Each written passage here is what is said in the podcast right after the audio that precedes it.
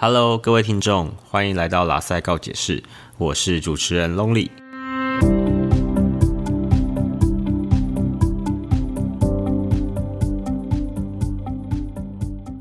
今天这一集呢是新年特辑，要来跟大家聊聊过年可能会遇到的暗潮汹涌。听众朋友可能会觉得这个标题我下的似乎非常的惊悚，但要请你们听我娓娓的道来。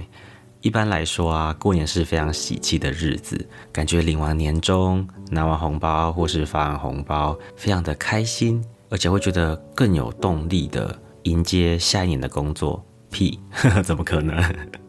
好啦，就是类似这个样子。而且呢，最重要的是，大家亲朋好友呢会有一个时间齐聚一堂，嘘寒问暖。当然，这是非常理想的版本啦。的确，有一些家庭是这种和乐融融的，大家上下一条心。非常照顾彼此。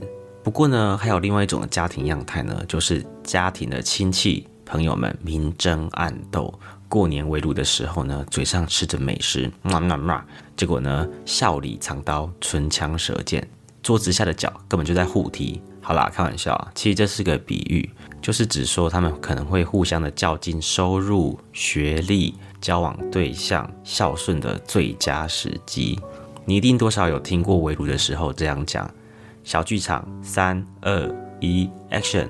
哎哎哎，那个素娥啊，阿姨问你现在在干什么？听你妈妈说你那个工作很辛苦吼，薪水只比二十二 K 高一些。像我女儿吼，虽然是那个台积电工程师啦，但是薪水高又没有时间回来陪我，不像你时间那么多。好，就到这边，是不是看似关心？但是其实案件一直下出来，一直射出来。但我先讲，我家很蛮 peace 的，又或者他们不太敢惹念心理系的，请看第一集心理学学什么，大家就知道为什么不要惹我。不过呢，这一集也并不是说什么问题都不能问啦，搞得长辈问什么都神经敏感，其实是可以问的，只是说如果听众是长辈的话，你想要问问题，可能就牵涉到态度跟问法的部分。在这一集呢，我也会提供给想问问题的人，要怎么问是比较好的。但是呢，如果你今天是被问问题的人，你被问到的比较刻薄的问题，节目后面呢也会教大家如何应对哦。那么首先呢，听众朋友应该就会想说，为什么别人喜欢问这些问题？他们问这些问题到底是为了什么？相信有些人就会很直觉的说，就是因为要比较啊，比较啊，其实就是一种人的本能。你一定会知道什么东西是坏，你才会知道什么东西是好。如果说你今天是个上班族，你可能觉得一个人有两三千万是非常多的，所以你可能就会定义自己的钱是少，而对方是比较多的。相同的状况可能在美丑啊，或是高矮胖瘦都是一样的概念。但我们一定会想要进一步的问说，那比较的目的是什么？我觉得一来呢，在我们华人社会中是非常强调这种面子的存在。第二个呢，是想要彰显自己过得非常好，因为你过得好，所以你当然就会对自己有比较正向的看法，而且也满足了心里面那种很虚荣的感觉。再加上面子的问题，如果你过得真的比大多数的人都还要好，你一定会骄傲的像只孔雀一样，让你有很正向的感受跟情绪。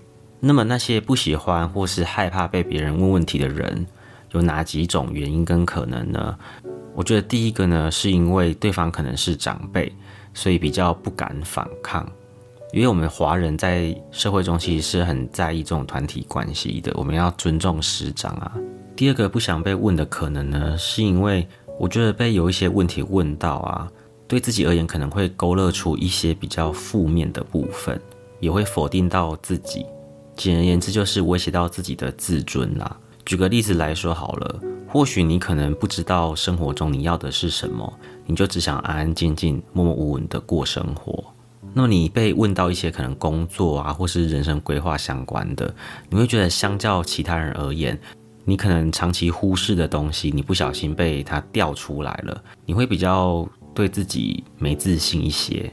或是重新对自己在生活中不知道要干什么，不知道要不要上一阶，感到很无力啊，或是比较缺乏信心。的确，有些人可能会对自己没办法更往上面爬，或是到一个更好的社会成就啊，感到很失望，所以可能在生活中会有一些逃避啊，或是把这件事情就这样默默的盖下来。但是当这个过年时节一问的时候，这些比较负面的部分呢，又被激发出来了。另外呢，有些人可能会想说，如果父母是想夸你，但是用这种谦虚贬低的方式，也是 OK 的吗？比如有个亲戚讲说，我儿子是成大的啦，没有你儿子台大优秀。台大的妈妈就会讲说，没有儿子很不才啦，他那台大系那么烂，那是凑巧幸运而已啦。或者是像一些比较前卫的职业，比如像是时装设计啊，或是刺青师，别人问起的时候，自己的父母就会讲说，学那个有什么用啊？赚那微薄的钱，可能之后都红不起来耶。或者说赚那么多钱有什么用？大家听到你做那个工作，还不是觉得很不切实际？就是比较传统的想法，或许会有这样子的思维，但这种看似是包，那实际上可能有点贬低的成分在。对小孩子是好的吗？其实是不好的，因为我觉得小孩子在生长的过程中，并没有那么成熟的极致去面对这种讲法，尤其可能长辈在旁边的时候，所以有时候明明可能真的把一件事情做得很好，但是你又却得到是否定的，你可能会有一些矛盾的情绪在啦。一定就是会产生比较不舒服的感受。说完这些上述的比较与被比较的可能性啊，我认为其实都跟自尊很有关系。自尊呢，是不是我们常常跟别人在聊天的时候都会提到说某某人他自尊心好高哦，拉不下脸，或是谁看起来自尊好低哦，比较没自信啊？那么到底自尊是什么？自尊呢，英文是 self-esteem。它的定义呢，就是指说人对自我正面或是负面的评价，就是说我们认为自己有多好、多优秀、多能干，或是有多么的正直等等的。那么其实大多数的人的自我感觉都是比较良好的。在书上呢，就有研究发现，男生在外观上比女生有较高的自信。这呢，就会让我想到我妈公司的替代役，那个替代役呢，就是高高的。我妈是形容以她而言的观点，长相是比较普通。她有时候会帮部门去送公文，但是她每次去送公文的时候，那个态度都一副那种很轻浮啦，就是哎，就给你啊，好像耍酷耍痞的感觉。后来我妈想说，奇怪了，为什么已经二十几岁的男生要做这种行为？就她就去问了一些其他的替代役。其他替代役就讲说，因为那个高高的男生，他觉得这样子很帅。他说女生就喜欢这一位，说那种有没有男人不坏，女人不爱，坏坏惹人爱的那种感觉。然后我妈就想说，但是没有人跟他讲说那样子其实会惹人厌吗？然后其他替代役就讲说没有，他觉得一定就是这样子。他可能会觉得女生不讲或是嫌弃，只是因为不想承认说他这样子是很吸引人的。我妈真的笑死了。但我觉得这个例子呢，可能跟社会文化下对女生的要求可能是有影响的，因为你可能很少听到女生讲自己想说我是大美女，我貂蝉在世，我倾国倾城的感觉，因为你觉得被骂说你看三八几瓜，就你再三八一点看看啊。那么女生呢，比男性高自尊的地方是展现在道德品格上，就是你要很好的节操，然后拿着贞节牌坊的感觉。另外，在学业或社会关系上就没有差别。接下来呢，我们来说说看自尊的高低还会对我们造成怎样子的影响。首先，我们要知道低自尊的人呢，他可能会比较忧郁，是比较悲观啊、失败主义者，而且跟免疫系统的白血球是有关的。高自尊的人呢，他的情绪会比较快乐、健康，比较能面临挑战，面对朋友的压力啊，较能维持独立性，不会被牵着鼻子走。所以，我们就要知道。人当然要对自己有一定的自我良好感啊，你才能好好的活着啊。那么我们进一步来问，为什么人需要有比较高的自尊，要保持自我感觉良好？有两个理论可以解释。第一个呢，社会计量理论 （Sociometer Theory）。这理论呢是讲说，人是一个群居的动物，我们会很在意别人的看法啊，我们对人际群体关系是非常敏感的。所以如果呢，我们被人接受、喜欢，我们对自我的看法比较高，比较正向，你的自尊就会比较高嘛。但是如果呢，你在团体中被人家讨厌了，就会比较低，因为你会觉得不被接受，不被人家喜欢。第二个理论呢是恐惧管理理论 （Terror Management Theory）。这理论是讲说，我们面对这个世界的很多威胁，比如说健康啊、纷扰的环境、自尊就像是个缓冲器，它会让人们不会因为暴露在很多的威胁或是死亡中感到非常的恐慌与焦虑，或者是当我们面临逆境的时候可以克服。所以我们可以想象，比如说你工作不顺利的时候，现在有两个人，一个人说自己非常的无能，另外一个人呢想要更努力克服这个困难，把它视为一个挑战。你觉得哪一个人会比较能把自己的位置坐稳？当然是后者嘛。但是当然，我们如果空有想法，没有一定的努力，就会沦为夸大或是吹牛。不过，当你有能力，自信心也爆棚，或是当自尊已经高到一个目中无人。就会缺乏同理心，会被别人说你很自我中心，不关心他人。说完了为什么我们需要有自尊，接下来就要说自尊呢？它有个自我彰显跟提升的机制，英文是 self enhancement。这个机制呢，能够帮助我们维持一定的自尊。这个自我彰显机制真的很有趣，很好玩，里面也有包含很多的内容。比如，为什么有些人在考试的时候会说啊，我都没有准备，这次我一定死定了，就考出来考九十五分。不过，因为这个呢不在今天的主题，所以我就卖个关子，之后有机会会提到。其中呢，跟这次的主题有关的彰显机制呢，第一个是与有荣焉，英文缩写是 B I R G Basking in the glory of others。意思是指说，如果你有认识一些，比如说像是大明星啊，或是某个权威，讲出来会让人家很羡慕嘛，又嫉妒，就会让你感觉到非常的骄傲。我有想到我身旁的例子，那第一个朋友呢，因为他家中有一些社会关系很好的背景，所以有一次他在餐厅吃饭的时候，对面那桌的人呢就在讨论说，哇，我跟那个某某某他女儿很熟，就是我朋友。然后就讲说他会去他家吃饭啊，怎么样怎么样啊，然后玩以前玩在一起啊，好像青梅竹马等等的。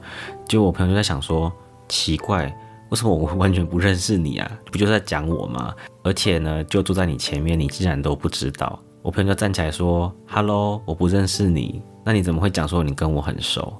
那个人当场脸绿掉，有够丢脸的。还有呢，我记得我有个国中的女同学。大家都叫她幻想女，为什么呢？因为她很喜欢在国中的时候说她认识很多大明星。我国中的时候呢，最红是模范棒棒糖，不知道大家知不知道这个节目？完蛋了，会不会露出我的年代？好了，我承认我很喜欢看钻石舞台，没有我开玩笑的。那这个幻想女呢，她就常常在我们前面演一些戏，比如说她会讲说，我认识那个棒棒糖的威廉，或是敖犬，不知道的人请去 Google。然后他就会在我面前打电话，或是给我们看他跟他传的简讯，是真的有这个简讯，可是就不知道他到底是跟谁在那边互传。而且有时候他很厉害，他就会在我面前打电话说：“喂，哦，威廉哦，哦，我我在上课，在上课，哦，你很想我，好啦好啦，我知道啦，可是我最近比较忙之类的，或是以前要买衣服啊，我记得以前有件衣服是那种假领带的，就是一件式，然后有个领带是画在上面。”然后我就会讲说，哇，上次看到那个谁穿，我觉得很好看，想买。他说，哦，我有认识那个厂商啊，他就马上打电话说，他说，喂喂，小陈哦，哦，你知道我谁吧？我要给你调货啦，就是那件胸口有领带那件衣服啊，你应该调到 S 号吧？什么？你调不到？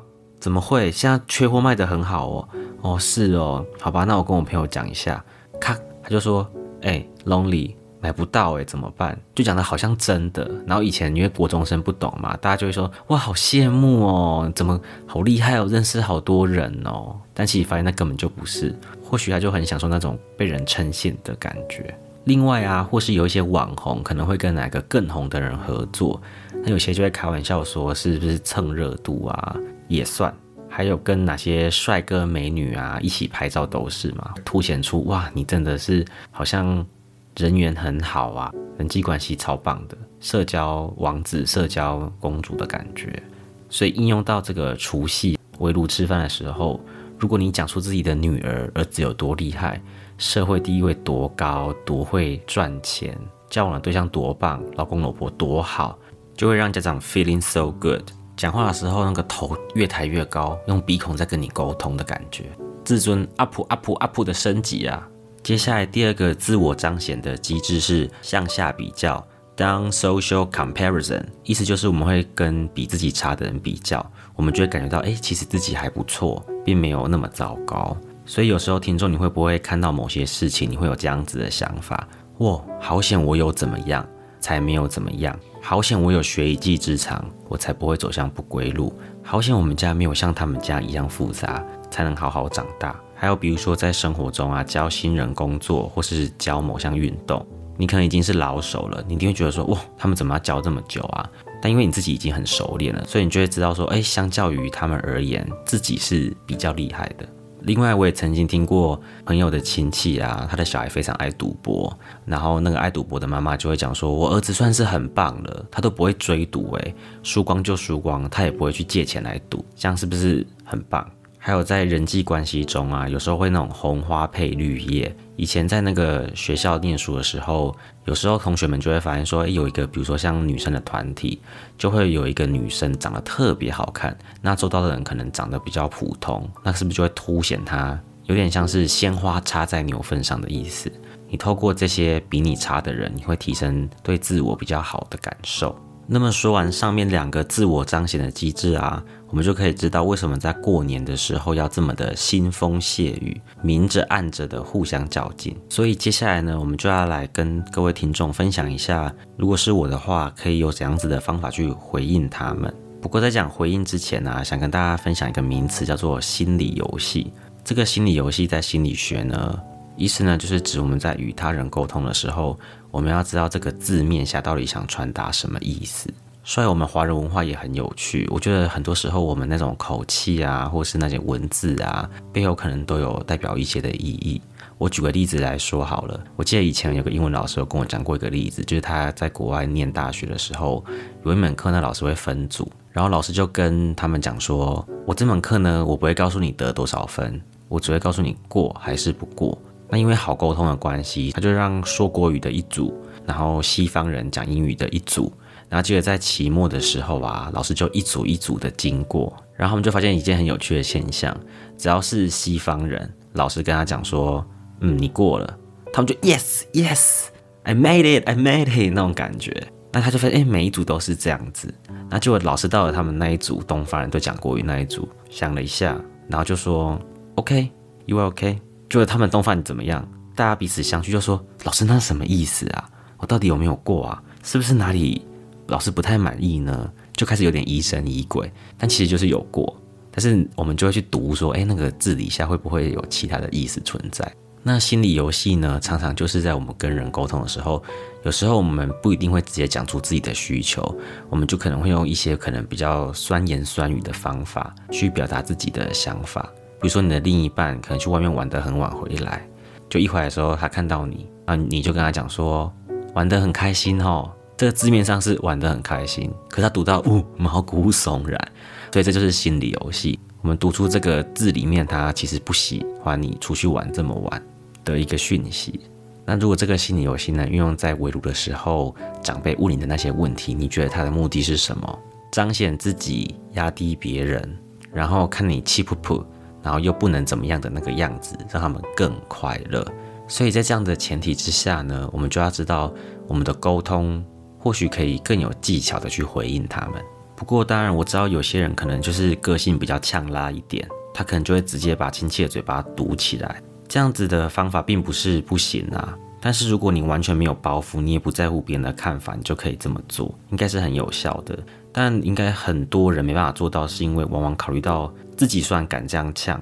但父母可能会觉得很难做人，有可能你的爸爸或你的妈妈，他可能个性是比较温和的，他会觉得说你这样子去呛对方是一个很伤和气，让他很没面子，所以你的考虑点就不会是只有自己，你应该会顾及到那些走到会被你影响的人，所以你就觉得哦很烦，就是因为这样子才没办法说出自己真实的想法。我突然想到一个例子，就有一年我跟我的妈妈还有我阿姨去高雄玩，那我们住的那个饭店有非常多的中国人，结果在那个电梯往下楼的时候，从饭店的楼上搭到大厅，我跟我妈还有阿姨先进去，就比如说到了十楼好了，就一打开就一群中国大妈这样冲进来，结果呢，他们全部冲进来之后，电梯就超载了，然后他们就看着我。那他的眼神就告诉我说：“因为你们人少，所以你们要出去。”但是那时候我就有点生气，我觉得说要也是你们分批，不是我们应该要离开吧？结果就非常有趣哦。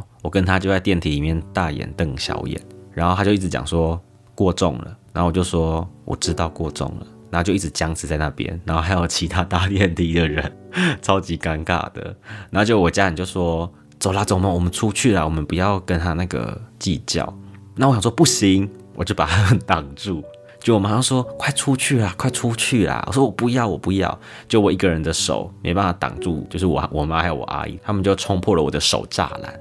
就那时候我就觉得我溃堤了，又生气又矛盾，你知道吗？就觉得不能输，但是又觉得说自己妈妈都已经离开了，然后要搭下去也不是。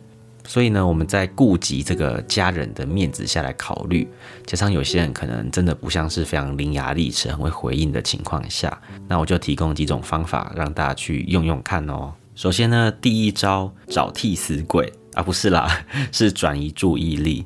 比如说，常常被问到说你有没有交男朋友或是女朋友，记得说话速度要快一点，就说哦，就那样子啊。诶，那个，诶哥，你不是跟你女朋友在一起很久了吗？你没有打算要结婚吗？类似这样子，把球就丢给某一个人，像我就是常常拿我哥当肉盾，因为在跳的时候，你记得挑那个看起来比较不好惹的对象，然后把这个球丢给他，或者就说，哎妹，之前你妈不是有讲说你跟那个对象啊，后来是怎么样？就赶快把这个话题给带走。那如果他们又再拉回来，一样速度可以快一点，很简单的把它敷衍过去，然后再做球给其他人接。比如说，他就说：“哎，那所以你到底是有还没有啊？就跟以前一样啊？哎，啊妹妹，我记得之前你不是有讲说那个跟谁遇到不好的人吗？那是发生什么事情？就类似这样子玩个几轮，就赶快转移焦点。但你也可以找事情做，比如说，哎，突然想到那个春联好像没有贴，我去贴一下好了。第二招呢，以反问代替回答，然后记得要混合一些模棱两可的回复。”比如说，可能问你说你收入多少，给妈妈多少钱，年终几个月，但前提是他那个问的口气是你有闻到那个酸味啦。所以这时候呢，你就可以以反问来解套，就可以问他说：那外面一般大概年终是领多少啊？你觉得领多少算多啊？那对方可能就跟你讲一个数字，那你就会讲说：哦，差不多啦，反正不管是多少，你就说：哦，那差不多啦。那你会给你妈妈多少钱？反问。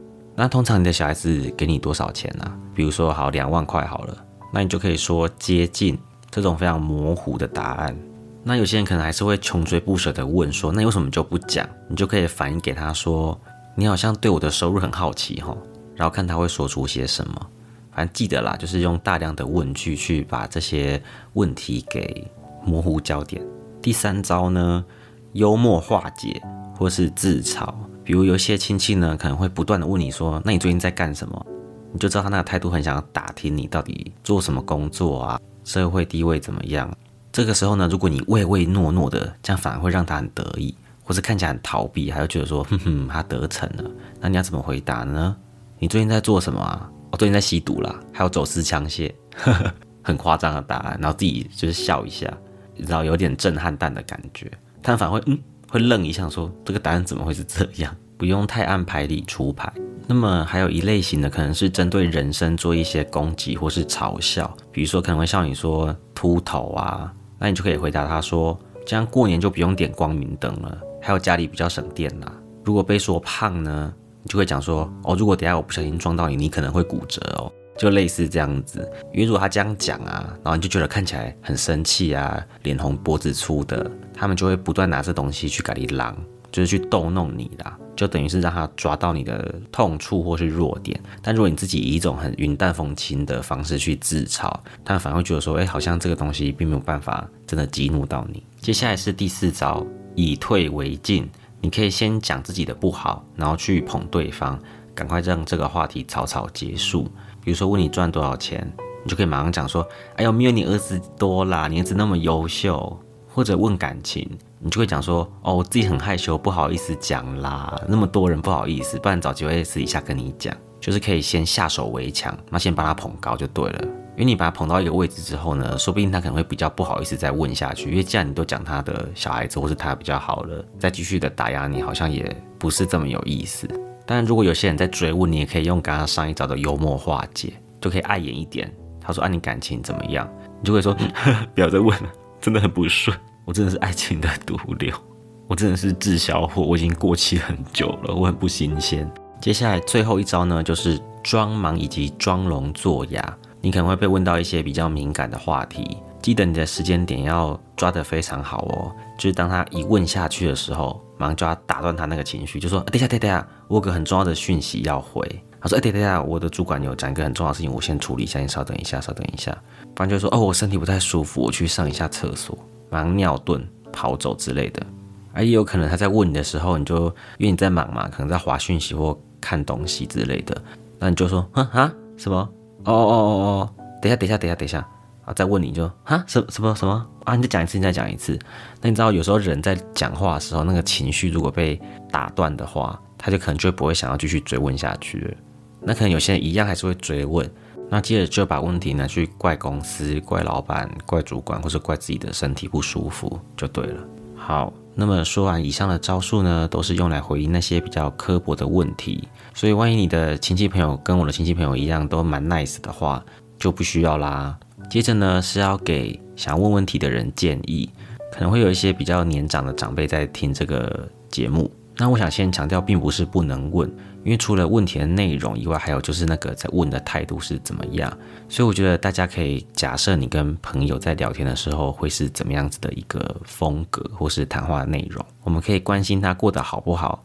取代太过隐私的东西，比如说薪水多少啊，感情怎么样啊？如果在工作上，你就可以问他说会不会很辛苦，可以给一些正面的肯定。那即使他过得不好，你也可以鼓励他多尝试各种机会。那如果是感情方面呢？就像前面讲到，你可以像好友一样讨论的对象，而不是过度强调对象的社会地位、多有钱、多有声望。那举我的例子而言，我来示范两种不一样的问法。比如说，第一种来问感情，哎，弟，你那女朋友怎么样啊？家里做什么工作的啊？有没有钱啊？收入多少啊？这是第一种。第二种，哎，弟，你女朋友还是同一个吗？哈哈，开玩笑的啦。啊，你们相处还好吗？感觉你们还蛮稳定的哎。什么？最近你们有小吵架哦？应该还好，没事吧？那是吵什么内容啊？哎，我有这样子的问题耶。那你觉得可能是沟通上出了什么问题吗？好的，那各位听众可能就可以很明显知道这两种问法有什么样的差别。第一种就好像是在拷问，那第二种真的就好像在跟好朋友 share 分享的感觉。那么今天的节目就差不多到这边。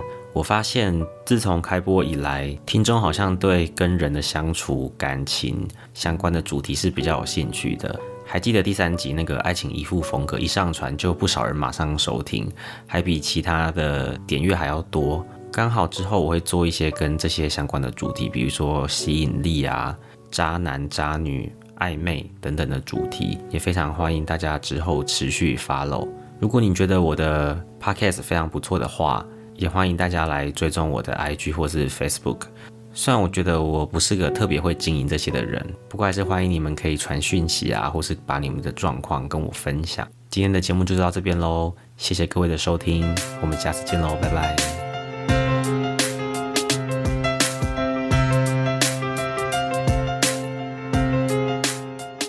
嗨，各位听众，我又回来了。本集已经结束。如果你喜欢我的 podcast，欢迎你像老鼠会一样一个就一个帮我分享出去，也可以评论或是私讯给我你的看法哦。另外，如果你听完我的节目觉得很有收获，也非常欢迎你抖内给我一笔抖内一事情，拜托拜托，开玩笑啦。拉塞告解释，我们下次见，拜。